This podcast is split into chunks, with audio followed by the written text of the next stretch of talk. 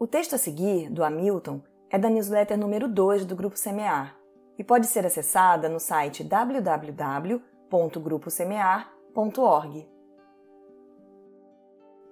O que Jesus diria se viesse nos fazer uma visita?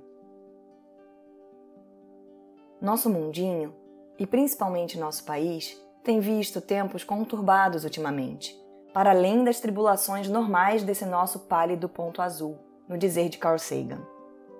Assistimos a uma subida de temperatura no comportamento das pessoas.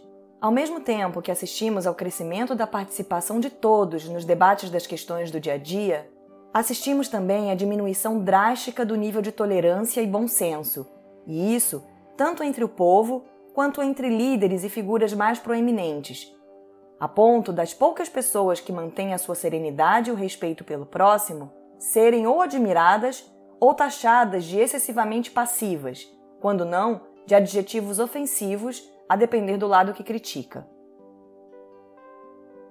Fazendo um exercício de ficção, imaginemos Jesus chegando em nosso tempo, vendo todo o desenrolar dos fatos e como nos comportamos uns com os outros. Certamente, o mestre, que era sabidamente um homem espirituoso, diria de pronto que as crianças estão agitadas demais, precisando de um abraço. Ao nos ver assim tão agitados, com ânimos exacerbados, seria de se pensar que estamos empenhados em questões do mais alto cunho moral e filosófico, que tentamos lidar com a evolução espiritual da mais alta monta para toda a humanidade, ou que colocamos nossos melhores esforços em debater como auxiliar espíritos mais atrasados em sua evolução moral para que estejam em compasso com o resto da humanidade.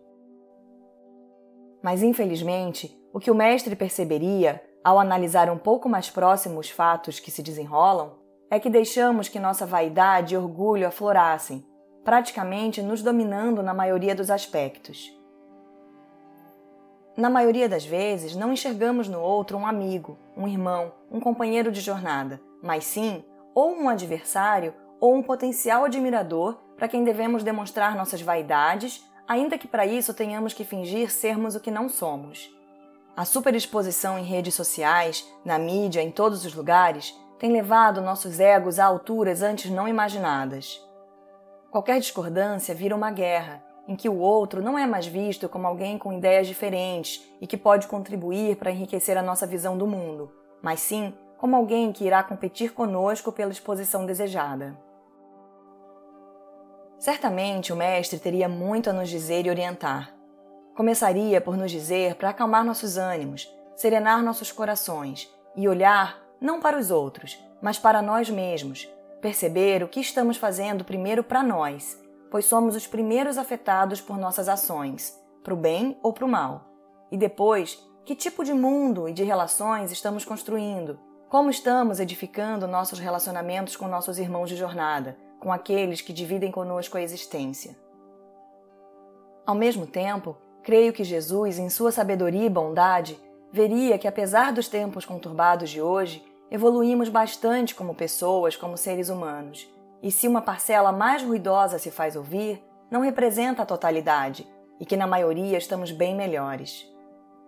Muitas pessoas podem argumentar e duvidar disso. Como estamos melhores? Olha os atentados terroristas que o mundo sofre, olha os radicais, tanto religiosos como políticos. E a violência do nosso dia a dia, tantas pessoas passando fome, passando necessidades, como podemos estar melhores? Certamente Jesus, com benevolência e paciência, nos diria que sim, estamos e somos melhores do que há poucas décadas. Afinal, se compararmos, veremos que não foi necessariamente a violência e o radicalismo que aumentaram, mas sim que hoje temos meios de saber de sua existência e suas consequências. Estamos mais conectados estamos mais bem informados e, ao mesmo tempo, as atitudes de ódio, violência, negligência, maus tratos nos afetam muito mais. Estamos mais conscientes e mais sensíveis. Já não aceitamos maus tratos a animais, a crianças, não aceitamos que um cônjuge agrida ou seja violento com o outro. Isso já nos cala mais fundo na alma. Nos indignamos com isso e exigimos providências, exigimos que se pare com isso.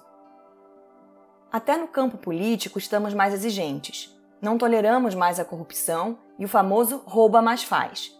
Exigimos de nossos governantes que sejam mais transparentes e eficientes. Mas elas sempre existiram.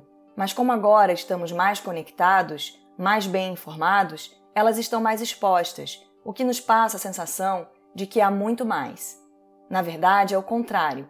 Esses episódios de violência, negligência, corrupção estão muito mais expostos e levam as pessoas a reagirem, a exigirem uma postura mais correta, mais digna e mais de acordo com os princípios cristãos que nossa sociedade propugna. Creio que Jesus veria que já não somos aqueles que, ao menor sinal de falta, pegávamos nas pedras e tentávamos dilapidar o pobre coitado que havia incorrido em falta. Na imensa maioria das vezes, uma falta muito menor do que as que nós mesmos cometíamos rotineiramente. Apenas havia tido o azar de que a sua falta tivesse sido exposta.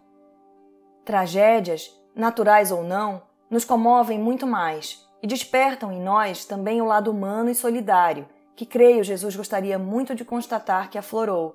Nos mobilizamos como nunca antes havia ocorrido para socorrer irmãos atingidos por estas catástrofes.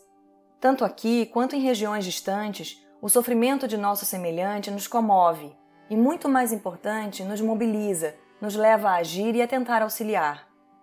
Enfim, creio que Jesus constataria que ainda nos falta muito a avançar. Talvez ele até pensasse que poderíamos ter avançado um pouco mais, mas que já nos melhoramos muito, já somos melhores do que há pouco tempo e que, principalmente, temos um potencial enorme para continuar em frente melhorando. E que talvez nos falte apenas um pouco mais de tolerância com os que não pensam como nós. E justamente tolerância foi uma das maiores lições legadas por Jesus. Por Hamilton Maciel.